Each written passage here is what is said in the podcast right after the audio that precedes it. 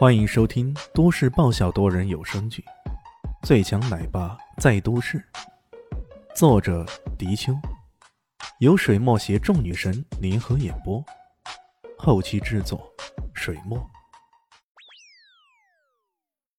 第三百四十五集，李炫深吸一口气，双掌巨蟹，击拍，六合巨云掌，潜流涌动。那股暗劲如同江河之水那般源源不绝席卷而来，砰砰，两声巨大的响声在静谧的夜里显得那样的震耳欲聋。李炫再度被对方的劲力逼得倒退了几步，饶是他早有准备，也感到双掌隐隐作痛啊！靠！李炫出道以来与人以内劲相拼呢，是极少吃亏的。毕竟这八荒六合真经在淬炼内劲的方面是远远胜于寻常武功秘籍的。这活石的力量可真够猛的呀！韦根在后面扶了一把李轩，关切的问道：“咋样了？要不要帮忙？”不过对方既然刀枪不入，这帮忙可能就有些尴尬了。他是在白天见识过李轩功夫的，知道这个人很厉害，但能不能对付这活尸，那就可难说了。李轩摇了摇头：“你退到一边去。我想问问。”如果把炸弹也用上，会不会有问题？我一根一愣，他不禁上下打量李轩一番，心里嘀咕：“我靠，你身上连炸弹都有？不会吧？你到底是什么人？”李迅却不是开玩笑，如果这具活尸超乎寻常人的范畴，他真的不介意扔个炸弹过去试试。可他身上为什么会有炸弹呢？开啥玩笑呢？死神殿的老大。随身不带点先进的微型炸弹，以备不时之需，这还像话吗？在他的身上，就有着刘猛专门给他定制的香烟炸弹，外形跟香烟相似，点燃后随手扔出去，方圆十米以外可以炸个稀巴烂的。韦根迟疑了一下，也不问对方说的是真是假，便说道：“不到最后的关头，最好不要用。”他可不能把话给说死了，要不然岛上那活尸。真的要弄死自己的时候，你总不能还阻止李迅用那非常规的武器吧？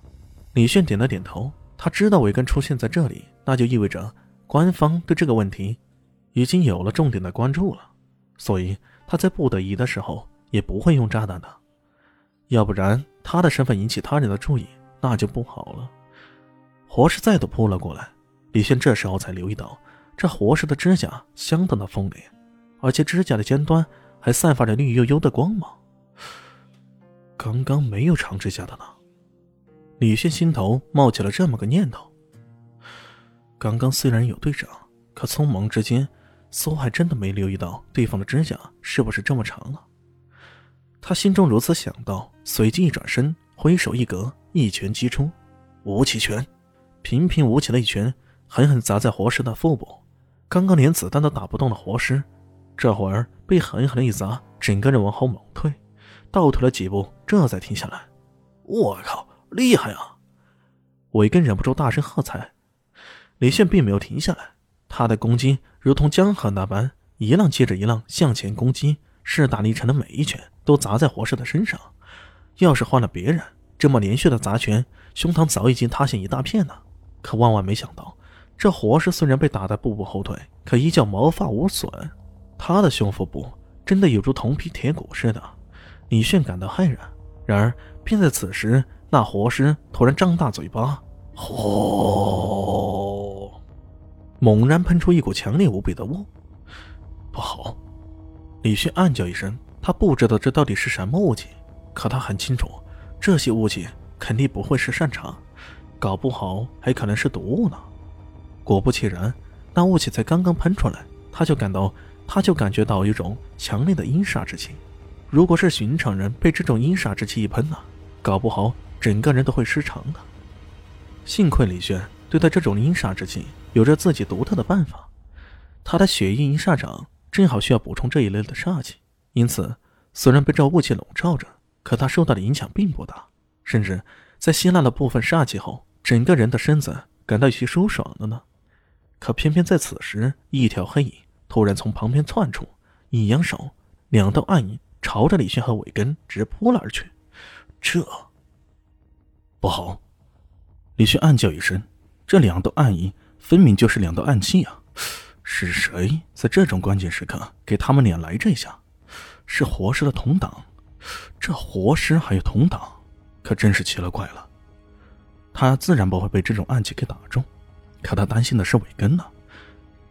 一闪身，飘渺跌破步，迅捷无比，一下子就避过了这一道直射来的暗器。然后他的身形闪到尾根身旁，伸手一拉，尾根被他拉开，险险的避过这一击。尾根冷汗直冒，他们怎么没想到，在这种关头，居然还会有人暗算他们？这到底是谁呢？尾根的动作也极快，他的手枪对着那条黑影，砰砰砰，连续扣动扳机，却见那黑影轻纵一下，随即便已消失在黑暗之中了。不过他这么一进啊，却暂时终止了李炫对活尸的进攻。与此同时，那活尸像得到什么指令似的，往后纵跳，跳跃了几下。那身影在他们的视野中啊，竟慢慢变淡了。不能让他跑了，快追！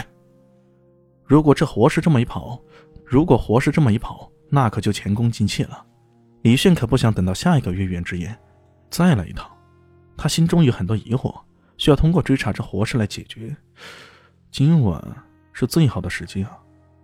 一路追了过去，虽然那活尸的跳跃很快，不过李迅拥有着超强的追踪嗅觉。很快追踪而去了。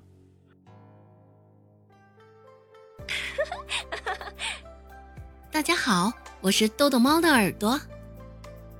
在剧中，我饰演的是萧灵溪的表妹唐艺贤。本集播讲完毕，感谢您的收听。